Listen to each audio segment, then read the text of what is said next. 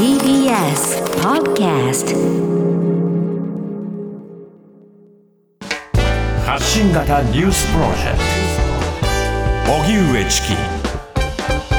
セッション。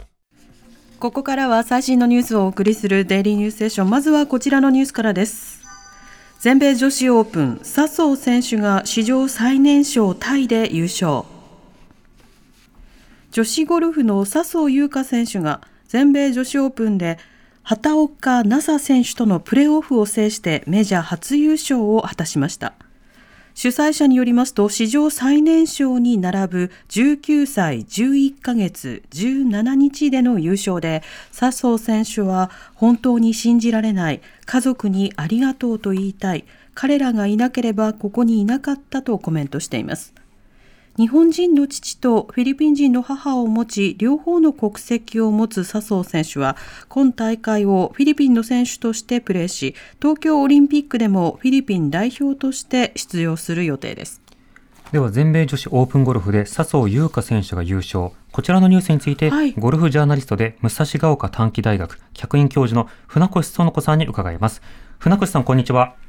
こんにちは、船越です。よろしくお願いします。よろしくお願いいたします、さて笹生選手、あのどういった選手なんでしょうか？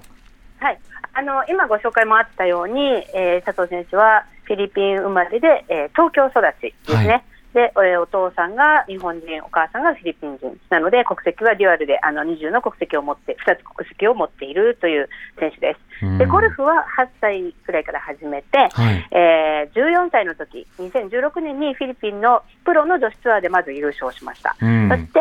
えー2018年、19年にフィリピン女子オープンを連覇、それから、まあ、日本の女子ツアーのプロテストに合格し、はい。えージャンボ尾崎選手いますよね、あのかつてのジャンボ尾崎ですね、はい。そこの下で、えー尾崎ジャンボの下で鍛錬を積んだと、うん。そして2020年に日本ツアーで国内2勝を挙げました。はい。そして今回、えー全米女子オープンにトライして、えーいきなり優勝しちゃったという素晴らしい偉業を達成してくれました。はい。もう今のキャリアの説明だけでも破竹の勢いという感じですよね 本当にそうですね、うん。史上最年少タイ記録ですからね、今回の優勝は。はい、でこの全米女子オープンこの大会の意義とそれから優勝することの重みというのはどうなんでしょうか？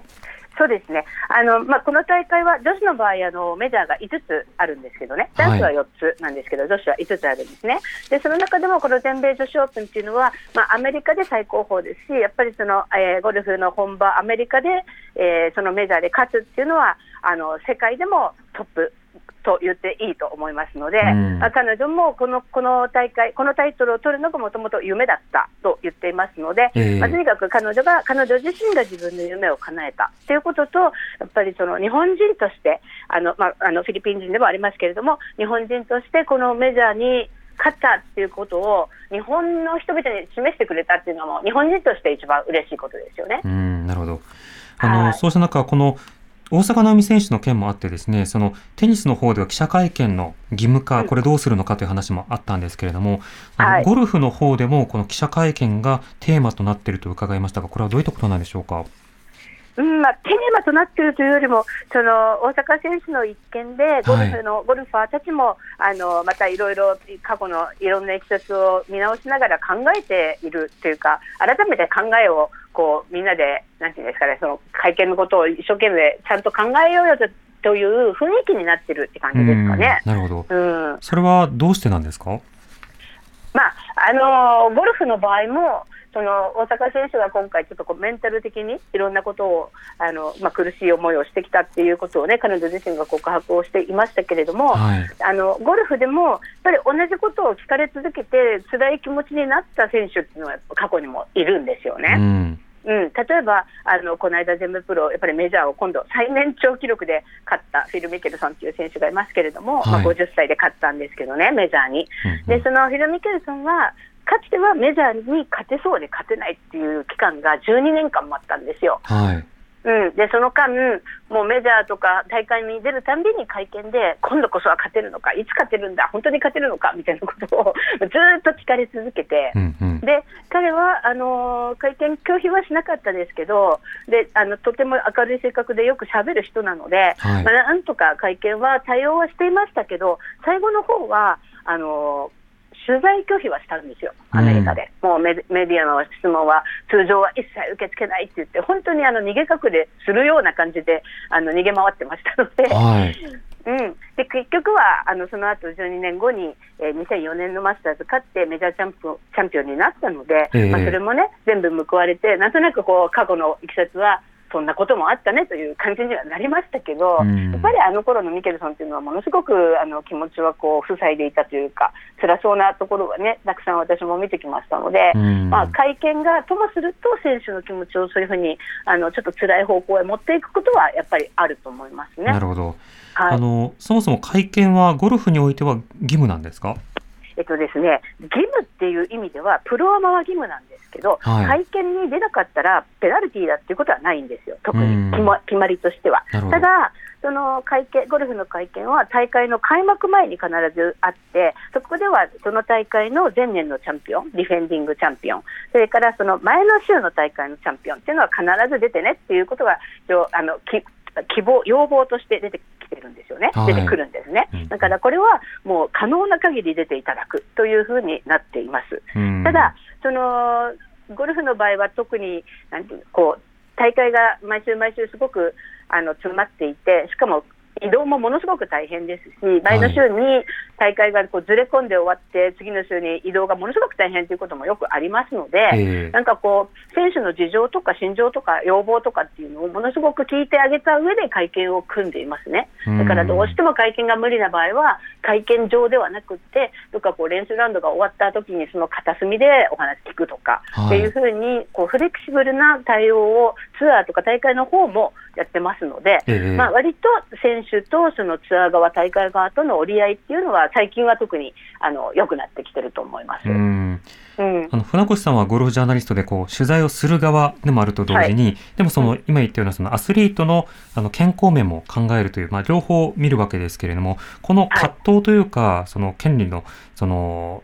吟味とかそのあたりについてどうお感じになってますか？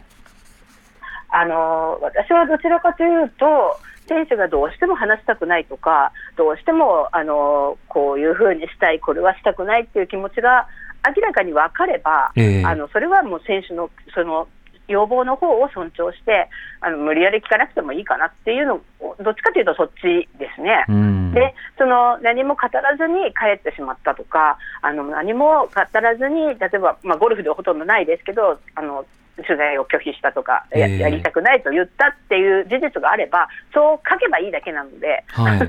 はい、あのそこで根掘り葉掘り聞いたところであの、ちゃんとした答えがどうせ返ってこないんであれば、聞いてもあんまり意味はないわけですよね、うん。そこが本心でもないし、ええ。あの適当に別にみたいな言葉をもし出てくるのがそれしかないんだとしたら、あんまり聞いても意味がないし、なんかこううん。ネガティブな言葉になってしまうと思いますので、それだったらもう、聞かないなら聞かない、会見がないならないっていうふうにしちゃった方がむしろいいのかなと私は思いますね。うん。だから、あんまりその会見はあったら絶対だっていうふうに、あの四角紙面にそれを適用するのではなくって、ええ。まあ、あの組織であり、ツアーである限りは、何かしらのその決まりとかルールは当然必要なんですけどね、はいでも、まあ、それは本当に建前っていうか、大前提として置いておけばいいだけで、法律ではないですからね、うんあの無理やりこうものすごく厳格にそれを絶対だっていうふうにあの適用しようっていうのとしちゃうと、やっぱり大坂選手の例みたいにこう無理が出てくることはあるのかなと思いますね。なるほど。うんまたこういったさまざまな選手の活動というものが取り上げられてますけれども、そのオリンピック、まあ実際にどうなるかというものがわからない中で、そのはい一方でその代表選手としてもこの笹生選手は出場予定になるわけですよね。そうですね、はい。はいこの今後の注目の選手などはいますか、船越さんは？そうですね、まあ、あの佐藤選手はその両方の国籍を持っていて、どうやら今日はあのもうフィリピンの方で、えー代表選手として出たいっていうふうに彼女自身は言ってるみたいですけれども、うん。だから、まあ、佐藤選手はそっちであのフィリピン代表として出るとして、まあ、日本は日本で、えーこれから、まあ、ナあの畑岡奈紗は今日は残念な結果になりましたけれども、まあ、ナサ畑岡奈紗と、それからその次にもう一人、えーおそらく日本人もう一人は入るはずなんで、あ入りますので、ええまあ、そこで誰が入ってくるかですよね。うん。うなるほど。んわかりました。船越さんありがとうございましたあ。りがとうござはいい、ましたありがと。うございました。えーゴルフジャーナリストで武蔵ヶ丘短期大学客員教授の船越園子さんにお話を伺いました。あのまずはこの個別の選手の活動というものが、はいえーどういった段階にあるのかということ、ファンの方ね、非常に気になっている方もいると思います。ええで一方でその会見であるとか、あるいはその大会のあり方について、どのようにすることによって、あの、選手の活動などのね、えー持続可能性を高めることができるのかというのは、どのスポーツにおいて今、共通の課題になってますよね。そうしたようなところがどういったようなテーマがあり、どういったことは社会でルールを決めることが必要なのか。これまたあのスポーツの内側、そして外側合わせて議論が必要かなと思いますね。荻上チキ